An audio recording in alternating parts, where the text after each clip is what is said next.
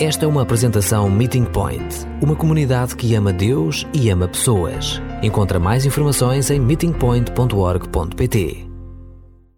Um dos uh, amigos uh, mais recentes, mas mais chegados que Deus trouxe à minha vida, eh, gosta muito de uma expressão que é caminhamos com Cristo até Cristo e desde que lhe ouvi, ao Osmar Ludovico, que alguns de vós conheceis também bem, um, um, cativou-me essa expressão, o caminhar com Cristo e ter por meta o próprio Cristo, não apenas contar com a sua companhia, mas de facto poder ter no horizonte o nosso modelo, uh, do nosso Salvador, do nosso Mestre, um, o amante da nossa alma.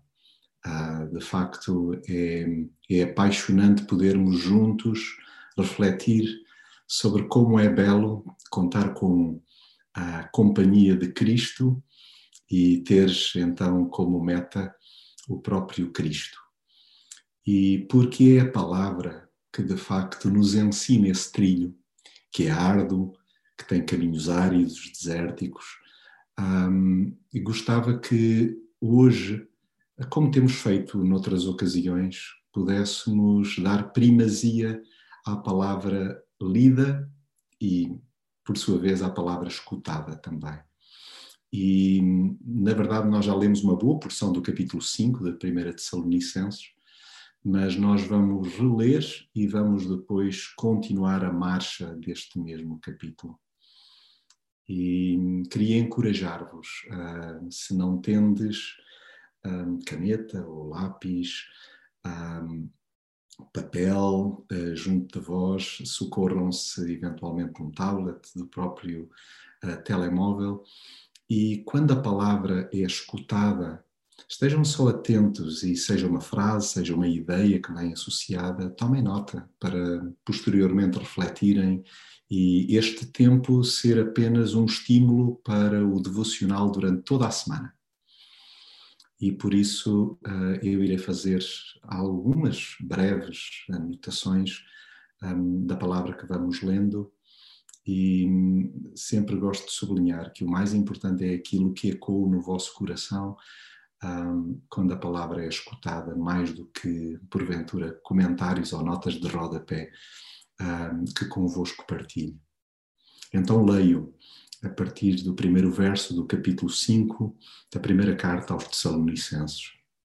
Irmãos, quanto ao tempo e às circunstâncias em que isso vai acontecer, não é preciso que vos escreva agora.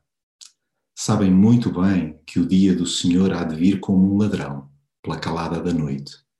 Quando alguém disser há paz e segurança, é então que repentinamente a desgraça cairá sobre eles. Será como uma mulher grávida que começa a sentir as dores do parto. Não conseguirão escapar. Mas, meus irmãos, vocês não vivem na escuridão da noite, de modo que aquele dia vos apanhe de surpresa como ladrão. Pois todos pertencem à luz e ao dia. Nós não somos da noite, nem da escuridão. Por isso mesmo não andemos a dormir como os outros mas estejamos vigilantes e sóbrios, tanto os que dormem como os que se entregam à embriaguez. É de noite que o costumam fazer. Mas nós, que pertencemos ao dia, vivemos com sobriedade, protegidos pelo escudo da fé e do amor e pelo capacete da esperança da salvação. Com efeito, Deus não nos destinou a sofrermos o seu castigo, mas a alcançarmos a salvação por meio de Jesus Cristo, nosso Senhor. Ele morreu por nós, para vivermos sempre em união com Ele, quer estejamos vivos ou mortos quando Ele vier. Por isso, animem-se e ajudem-se uns aos outros, como têm feito até aqui. Caminhar até Cristo. Pelo que percebemos nos primeiros versos, é um caminho conhecido, ainda que cheio de imprevisibilidades não é um caminho fácil, é um caminho surpreendente, é um caminho misterioso, é um caminho desafiante, é um caminho que tem contornos assustadores, mas de facto é o percurso que nos é proposto caminhar até Cristo. E por isso é bom que, quando o dia nos surpreenda ou quando há imprevisibilidades de qualquer género, apenas que isso seja um lembrete: ops, estou no caminho até Cristo. As sombras da noite podem cobrir-nos temporariamente, mas o dia de Cristo é o nosso destino. Então, não sei o que é que ensombra, o que é que te assusta, o que é que realmente acaba por te fazer uh, amedrontar. Aqui deste lado consigo detectar algumas delas. Somos todos de carne e osso. Mas é bom podermos lembrar que o brilho de Jesus, que de facto o modo como ele desfez o lado mais escuro da nossa vida, é para lá que nós caminhamos. É lá intensamente que desejamos estar. E é lá, mesmo que desnudados, que nós acabamos por perceber que somos aceitos. Então urge, por último, lembro neste trecho, insistir numa cultura de beliscões mútuos e fraternos. Não deixemos de nos beliscar uns aos outros, encorajando-nos, de facto, concorrendo para que cada um não desanime. Há alturas em que nos vamos abaixo, há alturas em que nos assustaremos, há alturas em que paralisaremos, mas que isso seja apenas o lembrete de que somos seguidores de Cristo, não somos da noite, de facto, aqui e acolá andamos também aos tombos, mas percebemos que é em direção, é até Cristo, até à sua luminosidade, que nós uh, nos dirigimos e queremos alcançar. Então, encorajo-vos, como tendes feito comigo, e vivi isso de uma forma muito intensa durante grande parte do ano 2020, sentindo-me levado ao colo por vós, que nós não só estejamos atentos àqueles que estão mais frágeis, mas nós próprios assumamos a nossa vulnerabilidade, porque é assim que nós podemos também ser carregados às cavalitas, ao colo, conforme necessitarmos. Leio convosco os versos 12 e também 13. Irmãos, queremos pedir-vos que respeitem aqueles que, em nome do Senhor, trabalham no vosso meio e são vossos responsáveis e orientadores. Tratem-nos com toda a estima e amor por causa da missão que eles têm e procurem viver em paz uns com os outros.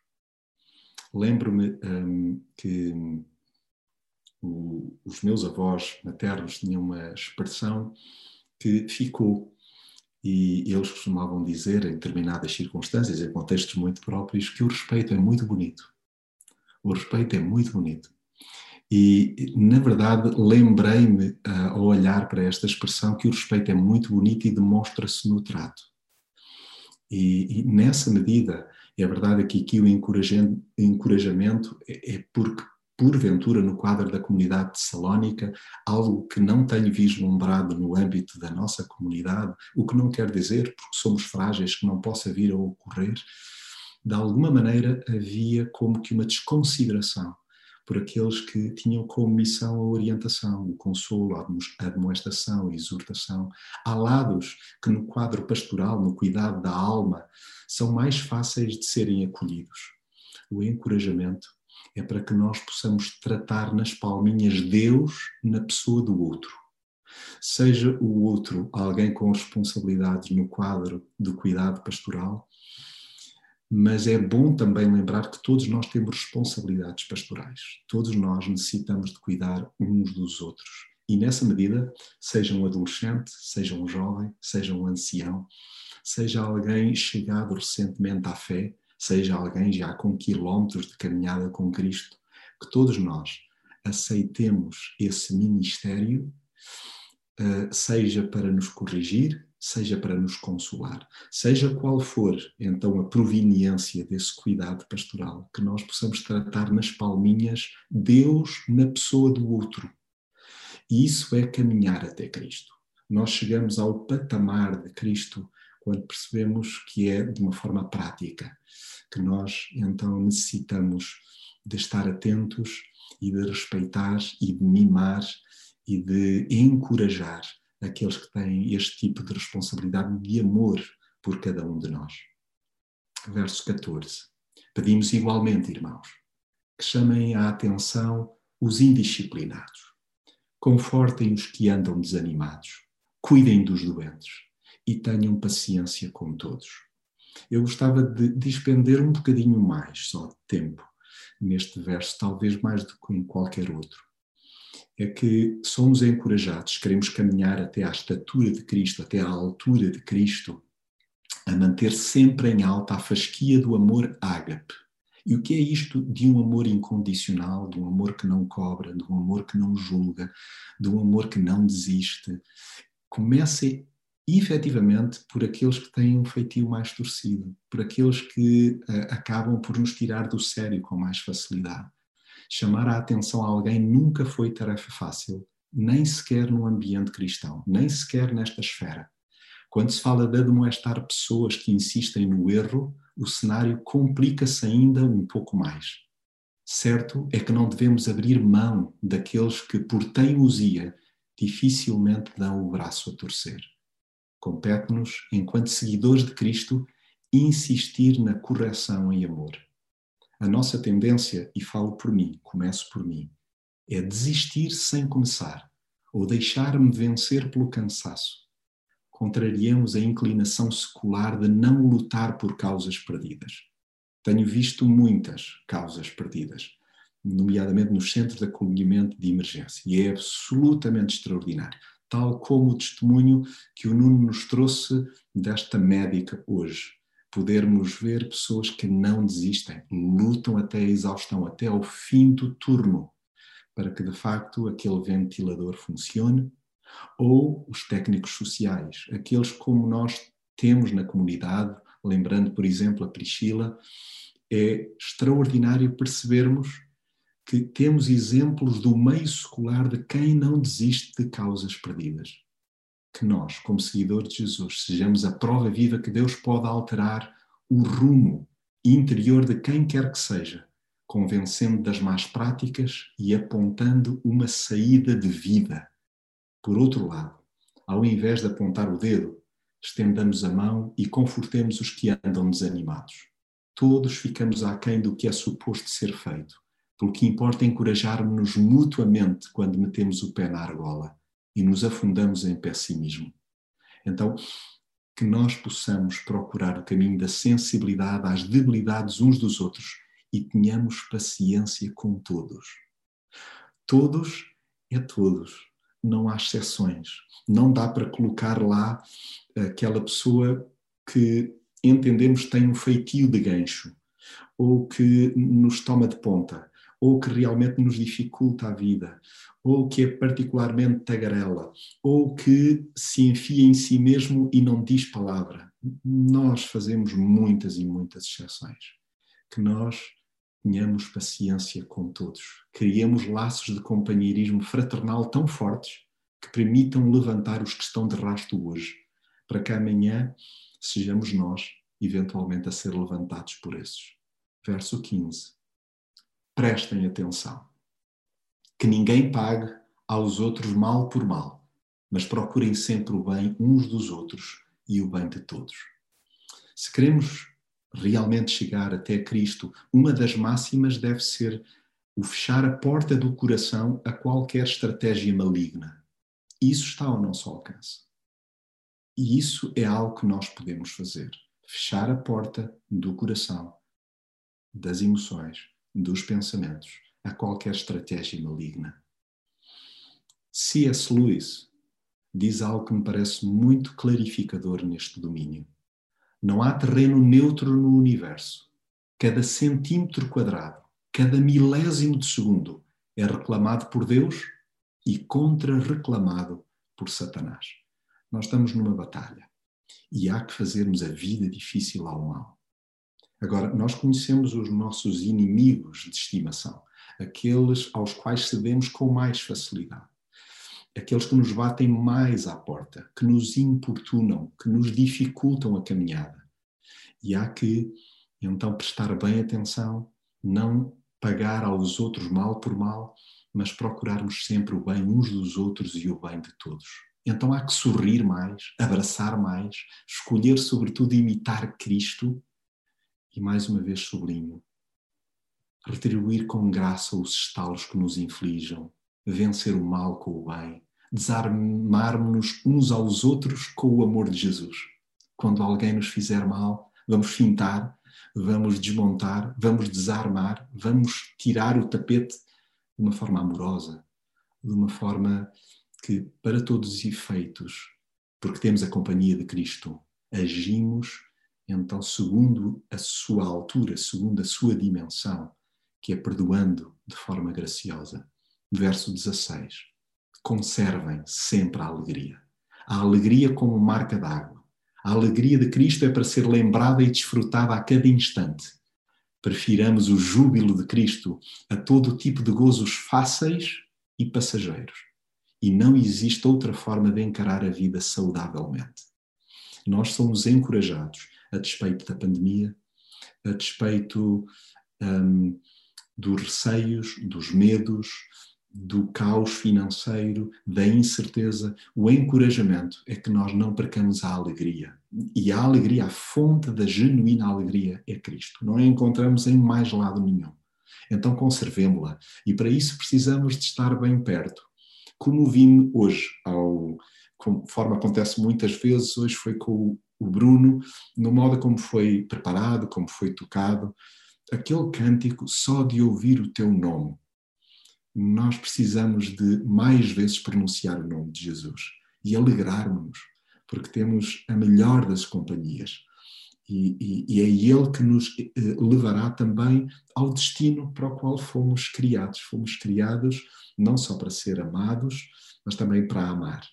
E é tão bom poder passar aqui na Terra, na direção, então, do colo do Pai, certos de que a alegria é uma das marcas que nos caracteriza. Verso 17. Vivam permanentemente em oração. Insista-se e persista-se em oração. A oração far-te-á deixar o pecado, dizia Spurgeon. O pecado levar-te-á a deixar de orar. Então, o encorajamento é que sejamos uma comunidade de oração. Mais adiante, irei só sublinhar um pormenor, porque a nossa tendência é fazermos escolhas e considerarmos que há algo que deve, deve ser mais privilegiado no contexto de uma comunidade, a palavra ou a oração. Sobretudo, é bom lembrarmos que, como comunidade, temos procurado, desde manhã, manhã cedo, que nos chegue, através de um ministério que é desenvolvido pela Beatriz, que nos cheguem os motivos de necessidade, de gratidão, de alegria, de intercessão na comunidade. E é importante levarmos ao colo uns aos outros. Mas orarmos também em comunidade nas noites de terça-feira, nas horas de almoço de quinta-feira, escutando a palavra ou simplesmente levando em oração aquilo que nos sobrecarrega o coração. A oração é essencial para nós cristãos. Sem o diálogo aberto e, permanentemente, e permanente com o Pai, não vamos muito longe. Nós podemos ter na ponta da língua os Dez Mandamentos, N versículos, carradas e carradas de trechos bíblicos, mas por mais informal que seja a nossa conversa com o Pai, nada a substitui. Nós carecemos sempre de um tempo de conversa com Deus. É a Ele que contamos o que nos tira do sério e o que nos faz sorrir. Então, seja qual for o momento do dia, não deixes de ter um tempo de quietude para abrir o coração e contares com este privilégio enorme que é poderes contar-lhe o que te vai na alma. Aproveitemos cada pedacinho para dois dedos de conversa com Deus. Tratemos de ter a conversa em dia, colocando-o a par do que vai sucedendo. Não porque o Pai não saiba, mas para nos disciplinarmos a depender dele, começando pelas pequeninas coisas. Quando estamos à fala com ele, não há desperdício nenhum de tempo. Verso 18: E deem graças a Deus por tudo, pois esta é a vontade de Deus a vosso respeito, em união com Cristo Jesus Usemos a gratidão não em doses industriais, mas em doses celestiais. Usemos e abusemos da gratidão. Um dos princípios que mais deve ser acarinhado por nós é a gratidão. Esta virtude precisa de ser exercitada dia sim, dia sim. Porque, por mais nublosas e tenebrosas que nos possam parecer certas ocasiões, há sempre algo que podemos agradecer. Sim, é verdade que algumas vezes não vislumbramos qualquer benefício. Eu, por mim, falo, chegando mesmo a desejar que nada daquilo tivesse ocorrido mas é a nossa vista curta a querer sobrepor-se à visão altaneira de Deus. É a nossa tacanheza a querer colocar-se em bicos de pés sem nunca chegar aos seus calcanhares. Nós temos de aprender a apreciar as coisas simples, mas também as complexas. Há que insistir numa cultura de degustação da vida e não de indigestão da mesma. Uma coisa é certa: podemos tomar por garantido que a vontade de Deus é que lhe agradeçamos todas as coisas. Todas as coisas, das pequeninas às grandalhonas, das apetecíveis às intragáveis. Nós precisamos de contrariar a nossa tendência para resmungar por dar cá aquela palha, substituindo-a por uma saudável prática de agradecimento contínuo. Então há que erguer os corações ao alto, evidenciando Cristo, hora a hora, momento a momento, Encorajo-vos esta semana. Ao arrancar o dia, lembrem-se o que há para agradecer. Quando virem noticiários, por mais duras e violentas que sejam as notícias, o que é que eu daqui posso agradecer ao Pai? Quando tiveres uma conversa por videochamada difícil, quando o, o tempo for demasiado solitário, procura pensar Senhor, quero desabafar contigo, mas ajuda-me a começar com gratidão. Eu quero cultivar um espírito de gratidão. Não, não quero ser um cristão rabugento, lamuriento. Obviamente não quero sublimar que há alturas em que estou triste, mas, ó Senhor, ajuda-me nesses instantes a encontrar também motivos para agradecer. Verso 19. Não impeçam a ação do Espírito que a nossa casa, a casa onde o Pai habita, que o nosso coração, a nossa vida, a nossa alma seja uma casa aberta à aragem do Espírito. O Oswald Chambers tem uh, uma frase que acho uh, sublime sobre o estarmos atentos ao modo como Deus se move, como o Espírito Santo age e fala. Ele diz: Deus, o Espírito Santo, não te fala, melhor, Deus, o Espírito Santo, fala-te na linguagem que conheces melhor, não através dos teus ouvidos, mas das tuas circunstâncias. E é incrível pensarmos nisto, que são as circunstâncias muitas vezes que captam a nossa atenção. E quanto mais dolorosas, quanto maior é o sofrimento, lá está, como C.S. Lewis dizia também, é o megafone. Parece que tudo em nós fica desperto. O que é que isto quer dizer? Como é que eu vou interpretar isto? Então, que nós não impeçamos a ação do Espírito e às vezes não querendo sofrer ou sublimando o que dói, o que fere, o que magoa, o que nos perturba, nós temos a tendência de procurar respostas e não nos demorar nas dúvidas, nas perguntas. Não impeçamos a ação do Espírito. O Espírito sopra como quer, quando quer. E nessa medida, nós fazemos uma triste figura quando travamos o mover do Espírito Abafar ou extinguir, ou extinguir a sua voz é fecharmos-nos ao toque sobrenatural e teimar viver segundo a carne, como quem diz: Eu quero ter tudo sob o meu controle. Deus, esta área eu não te confio. E aí estamos entregues a nós mesmos e, consequentemente, não se pode antever um futuro risonho. Não o impeçamos ao Espírito jamais de nos orientar, animar, consolar relembrar ou corrigir. Haja prontidão de coração para balbuciar em permanência. Vem, Santo Espírito, és tão bem-vindo na minha vida. És tão bem-vindo na minha vida.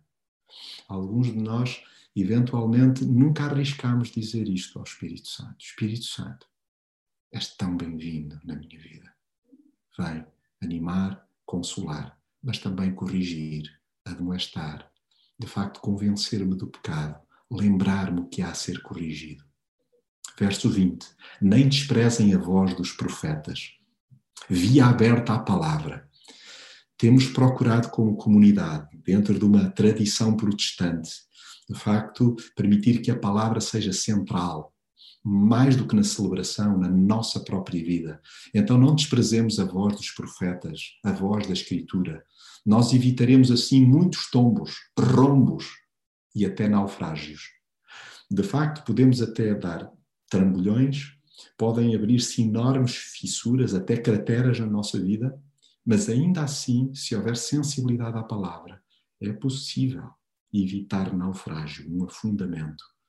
Por isso, via aberta à palavra. E agora sim, Spurgeon, um dia, foi-lhe perguntado: o que é que é mais importante, orar ou ler a Bíblia? E ele respondeu com uma pergunta: o que é mais importante, inspirar ou expirar? Que me dizeis? Então, que nós não abdiquemos nem da palavra, nem da oração. Que nós possamos insistir na oração, mas possamos também manter a via aberta à palavra.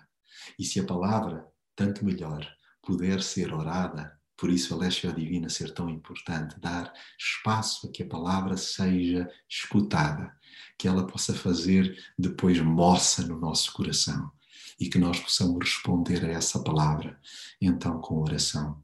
Verso 21. Mas examinem tudo e assim guardem o que é bom não sei como é que é aí desse lado, mas daqui posso falar-vos que a minha tendência é ser muito acelerado, o que me leva a aflorar pela rama um montão de coisas. Quando falamos das Escrituras, infelizmente não é muito diferente. A superficialidade com que as escutamos e lemos é demasiadas vezes gritante. Então há que certificarmos que as motivações e as decisões, sobretudo as nossas ao invés das dos outros, se ajustam a Jesus. Importa parar, examinar, escutar. Lembram-se, em tempos, nós, neste quadro de celebração, abordámos isso. Recentemente, na Lecha Divina, também voltámos a essa expressão no latim, ob audire, ob audire, que nós traduzimos por obediência mas a obediência é uma escuta atenta, que é o que significa ob audire, escutar atentamente.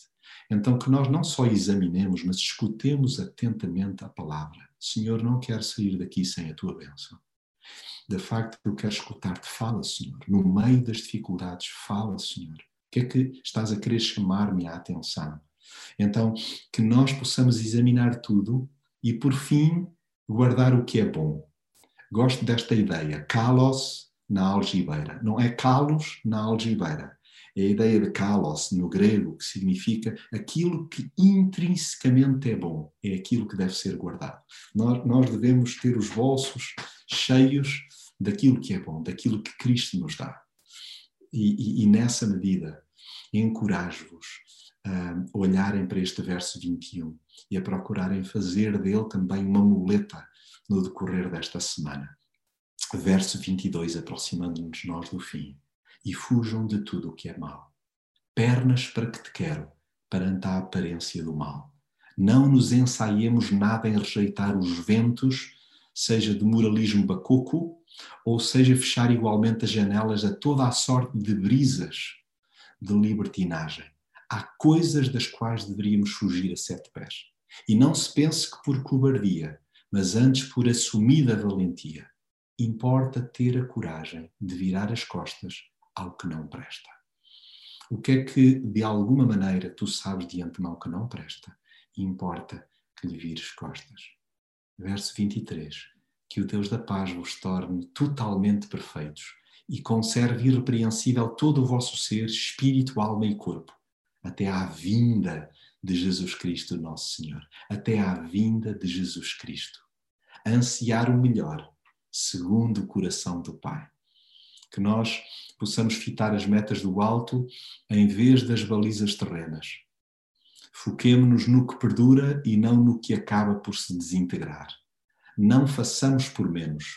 Roguemos a Deus por excelência de caráter até ao fim. Verso 24. Aquele que vos chamou é fiel e há de realizar aquilo que prometeu.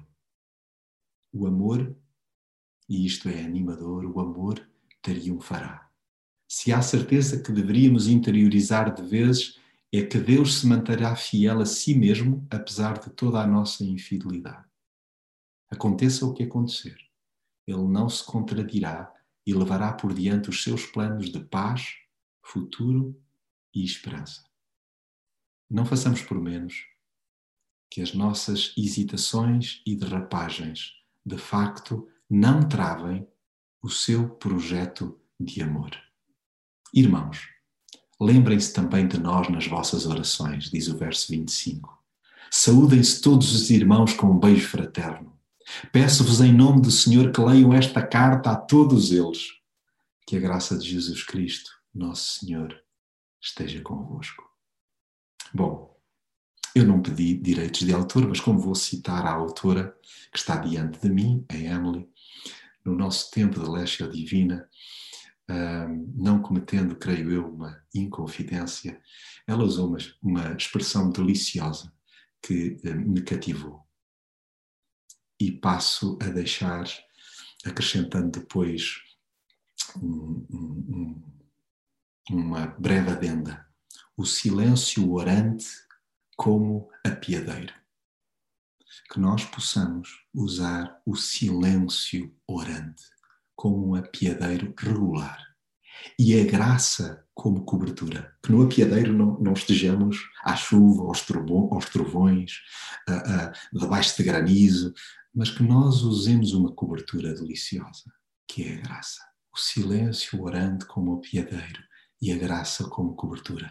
Ninguém chega a ir muito longe teimando em caminhar sozinho. A viagem torna-se mais fácil quando nos sentimos amparados também em oração. E não há nada que se compare a sermos levados ao colo do Pai, pois não. É delicioso, é aconchegante, é reconfortante, é onde nos sentimos realizados, é onde encontramos o nosso verdadeiro eu, é onde efetivamente acabamos por perceber quão amados e perdoados somos. Então, Igreja, caminhemos com Cristo, até Cristo, fazendo do silêncio orante uma piadeira regular e sempre lembrando que estamos debaixo da cobertura da graça. Que Deus nos continue a incomodar.